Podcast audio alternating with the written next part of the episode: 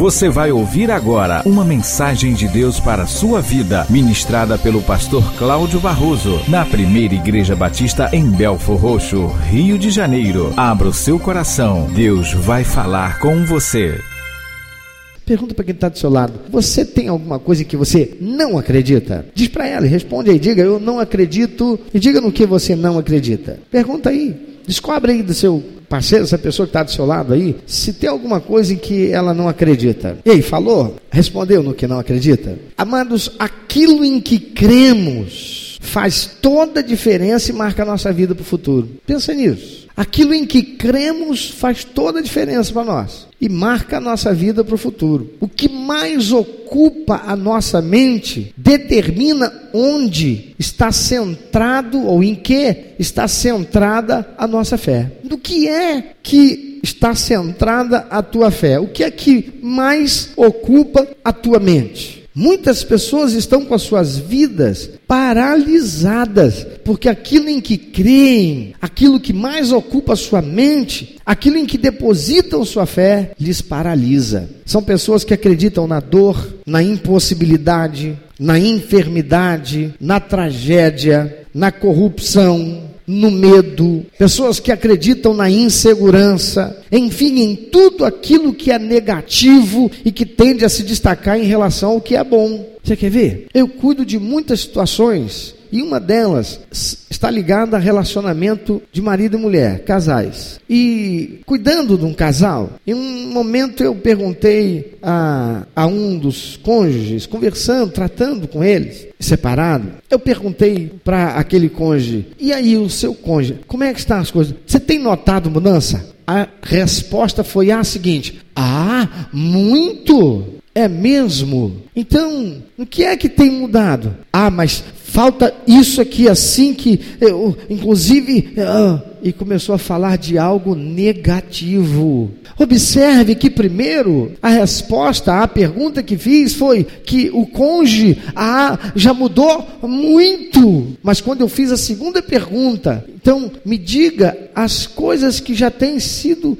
mudadas assim, então foi falar do que era negativo e que ainda não mudou. Perceba, o que mais estava focado naquela pessoa, naquele cônjuge, era ainda a falha, a falta no outro que não foi resolvida, e não o muito que já resolveu. E por conta destas coisas, e de coisas como esta, a vida daquele casal ainda estava carente, capengando, porque estava se vendo e focando naquilo que ainda não melhorou, naquilo que ainda não mudou, no negativo. E quando a mente tem algo que mais a ocupa, isto é aquilo em que a pessoa mais põe a sua fé. E como tem gente colocando fé nas coisas negativas. Fé é um tipo de crer. São pessoas que estão acreditando, portanto, no que é mal, no que é negativo, no que não é bom. Estão acreditando na dor que sentem, estão acreditando na impossibilidade que possuem, estão acreditando na enfermidade que lhes abateu, estão acreditando na tragédia que estão vivendo, estão acreditando na corrupção que acampa ao seu redor, estão acreditando no medo que insiste em invadir, estão acreditando na insegurança na qual estão inseridas. Enfim, em tudo aquilo que é mal e que tende a se destacar em relação a tudo que é bom.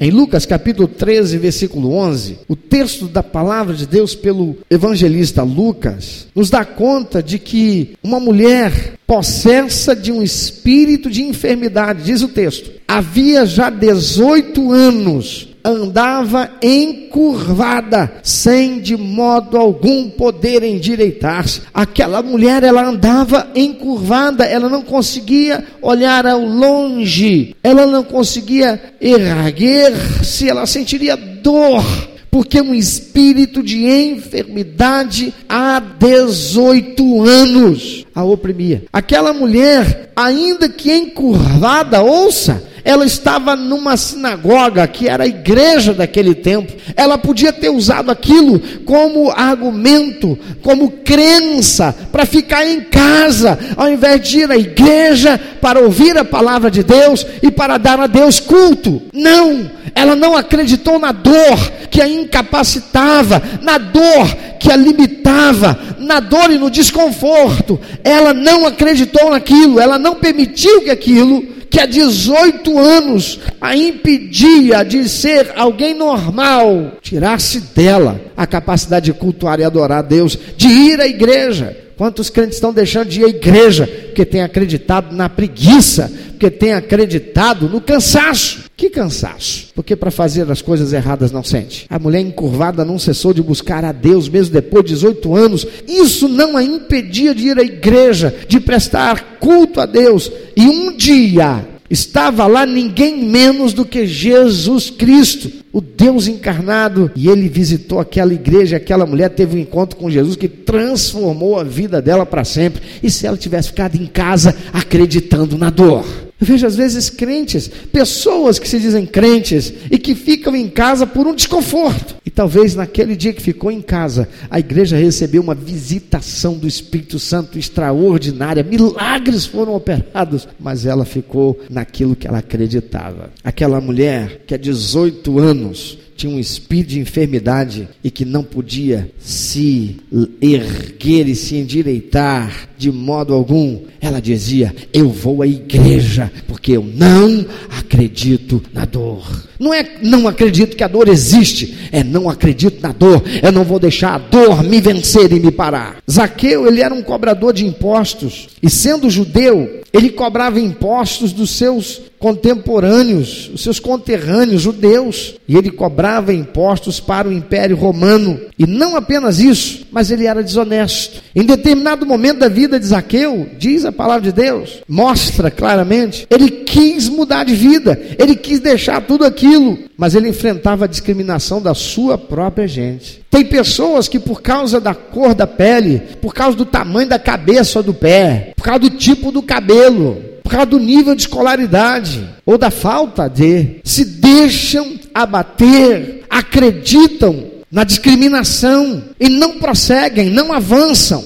não prosperam, não se tornam alguém diferente. Mas Aqueu não permitiu crer na discriminação como algo para limitá-lo e dizer você não pode. Quando ele soube que Jesus ia passar por sua cidade, ele mesmo sendo baixinho, não se deixou abater e subiu numa árvore para ver Jesus e acabou por vê-lo chamando e pedindo para pernoitar na casa dele. Zaqueu, porque não acreditou na discriminação, ele encontrou misericórdia e o perdão de Deus e fez seu concerto com ele, sendo salvo ele e toda a sua família. E esse Zaqueu se deixasse ficar abatido por crer na discriminação como suficiente para incapacitá-lo e nunca permiti-lo viver uma realidade diferente. Zaqueu disse com a sua atitude: Eu não acredito na discriminação. Não é não acreditar que a discriminação exista, é eu não acredito que ela vá me paralisar, porque eu não quero. Eu creio em algo que está superior a isso.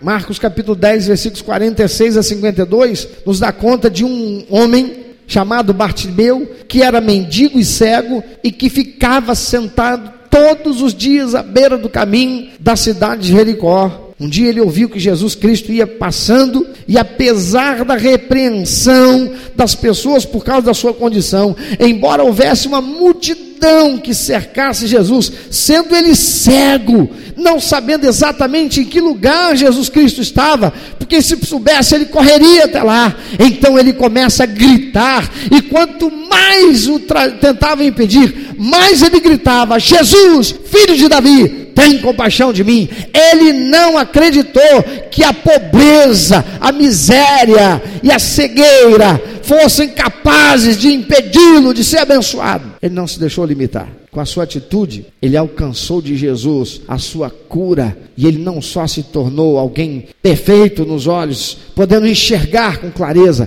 ele teve a oportunidade de ver todo o seu futuro transformado de um mendigo para alguém que poderia ser algo diferente. Mas poderia ser dito da mulher que há 12 anos sofria de uma hemorragia e já tinha gasto todo o seu dinheiro com médicos e não ficara curada, mas quando soube de Jesus, não se deixou abater ela não acreditou em enfermidade. e ela foi curada. Marcos, perdão, Lucas, capítulo 8, 43 a 48. Mas ainda poderíamos falar de Jairo, príncipe da sinagoga, que não se deixou levar pela religiosidade e viu a sua filha ser curada, porque à luz da religiosidade, ele nunca deveria procurar Jesus, mas ele não deixou que a religiosidade o impedisse de ter a bênção sendo estabelecida na sua casa. Lucas 8, 41 a 56. Ou ainda poderíamos falar de tantos outros exemplos que há na Bíblia, de homens e mulheres que não acreditaram naquilo que lhes limitava. E por isso tiveram suas vidas transformadas para muito melhor.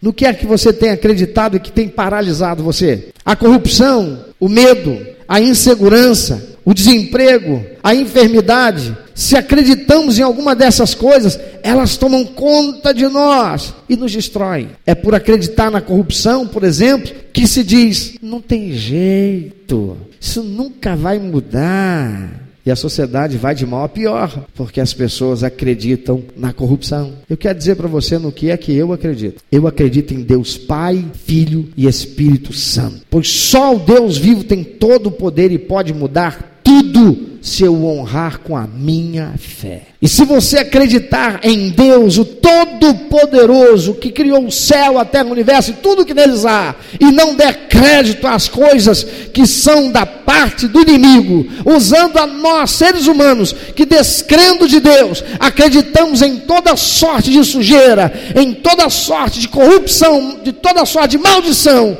pregada e insuflada por Ele. Se você acreditar no Deus do impossível, o Deus que sara, que cura e que transforma, aquele que se fez carne, habitou entre nós, foi morto, mas ressuscitou e está vivo, cujo nome há único dado entre os homens pelo qual devamos ser salvos, aquele que é, que era e há de vir, o Rei dos Reis e Senhor do Senhor, Jesus Cristo, você não terá a sua vida do jeito que é, ela vai ser diferente. Mas em que é que você tem acreditado? Se acredita em Deus, sou liberto, salvo, transformado, sou tornado mais que vencedor sobre todas as coisas, sou tornado filho de Deus, passo a ter herança com Cristo, tenho um sobrenome que faz o mundo espiritual da iniquidade, da maldade, estremecer, filho do Deus vivo. Mas em quem é que você tem acreditado? Se você crê nesse Deus, então é hora de você renovar sua fé. Resistir às forças das trevas que querem tomar a sua mente com o medo, com a insegurança, com a incredulidade e declarar: Eu sei em quem tenho crido e estou bem certo que é poderoso para guardar o meu depósito de fé até o final, pois Ele é fiel. Você não pode, ou melhor, você pode agir pela razão e consciência e declarar guerra às coisas a que tem acreditado e que tem paralisado a sua vida. E num ato de revolta contra estas coisas malignas, estabelecer um novo tempo na sua vida um tempo de vitória sobre as trevas da insegurança, da opressão, de espíritos imundos que conspiram contra a sua paz, seu equilíbrio, sua satisfação e reafirmar a sua fé no único que pode todas as coisas, o nome soberano que está acima de todo nome, Jesus Cristo. Mas no que é que você acredita? A palavra do Senhor diz: se creres, verás a glória de Deus. Mas por que é que a glória de Deus não está sendo vista? No que é que você crê? Reflita sobre isso. E eu vou te dar alguns minutos para você falar com Deus sobre isso. No que é que você crê? Aquilo em que nós cremos refletirá o nosso futuro. Tem gente que acredita tanto na insegurança que tem medo de sair de casa. Mas a palavra de Deus diz: se o Senhor não guardar, em vão vigia o sentinela. Tem gente que acredita tanto na corrupção que não consegue olhar para o amanhã e ver um amanhã melhor para nosso país, porque a corrupção se tornou mais poderoso do que Deus.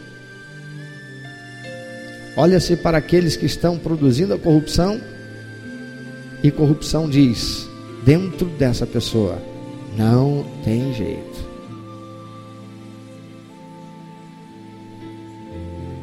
Ou é o desemprego?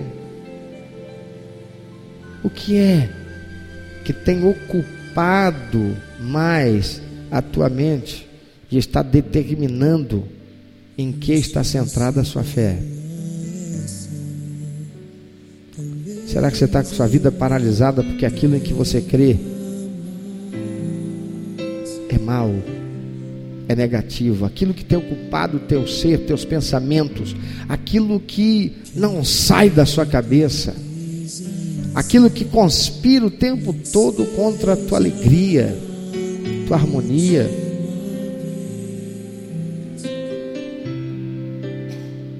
Se Deus é Senhor da tua vida, então Ele deve estar ocupando o centro da sua mente, da sua alma, do teu ser. Se o Todo-Poderoso é aquele em quem você crê, nada mais deveria estar ocupando a sua mente, a ponto de tomar o lugar da fé em Deus. Mas o que é que você crê? A fé ela precisa ser racional. Mas esse crer emocional que produz medo, insegurança, instabilidade, desequilíbrio, ele ofusca, ele mascara, ele sufoca a razão. Mas a razão pode calar esse medo, essa insegurança, essa instabilidade esse desequilíbrio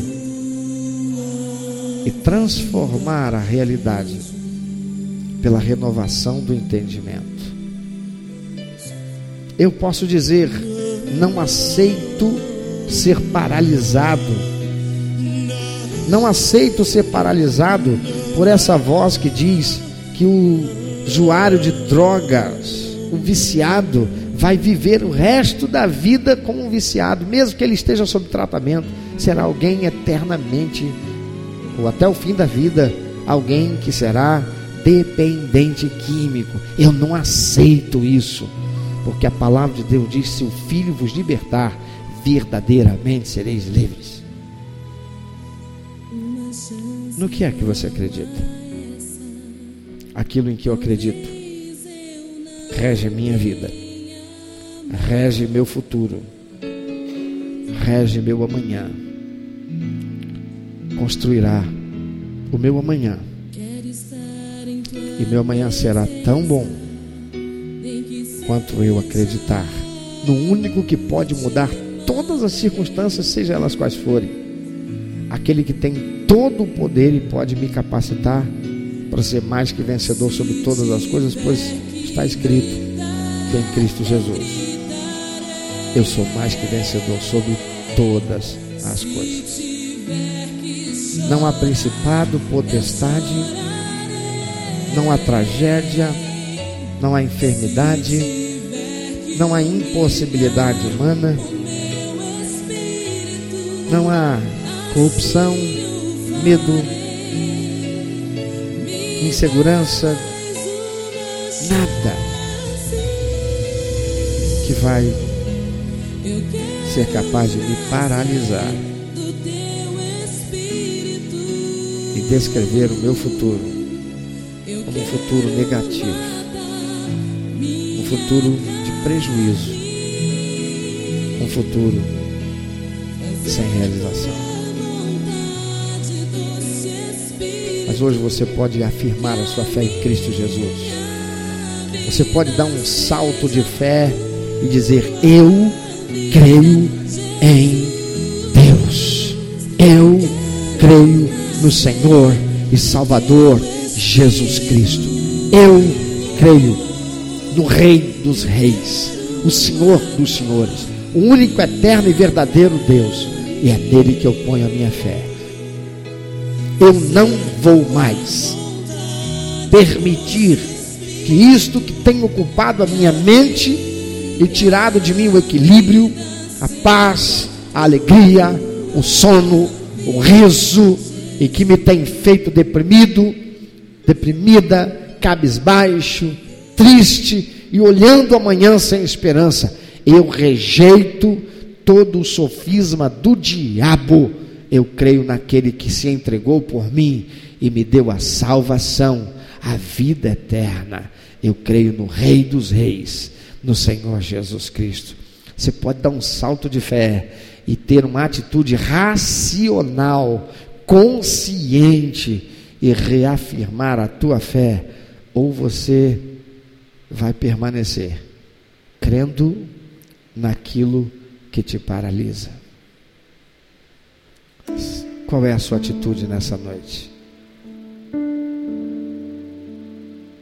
De ficar sentado, acomodado, acanhado, oprimido? Ou você vai dar um salto de fé e vai dizer: Não vou mais ser paralisado, por isso em que eu criei até aqui e que tem me paralisado, não vou mais não. Eu não vou mais ser paralisado.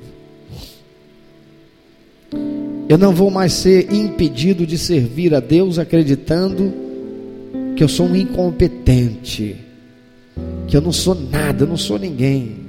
Afinal de contas, eu não tenho esse nível acadêmico, afinal de contas, eu não tenho esse nível social. Eu não vou continuar acreditando que o meu amanhã será o que foi ontem e o que foi hoje. Eu creio que o Senhor tem algo reservado de melhor para minha vida. Eu vou colocar a minha fé é no Senhor. Eu vou romper com fé.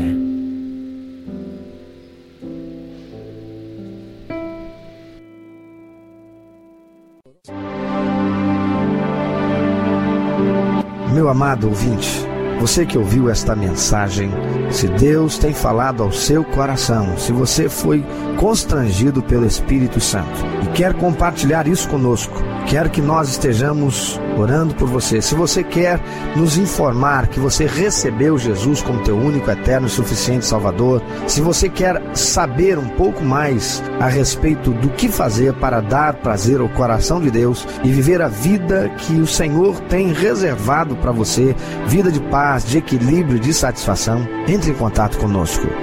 Ligue para nós. Anote, por favor, é 21 2761 1059 21 2761 1059. Entre em contato conosco. Deus quer continuar falando com você.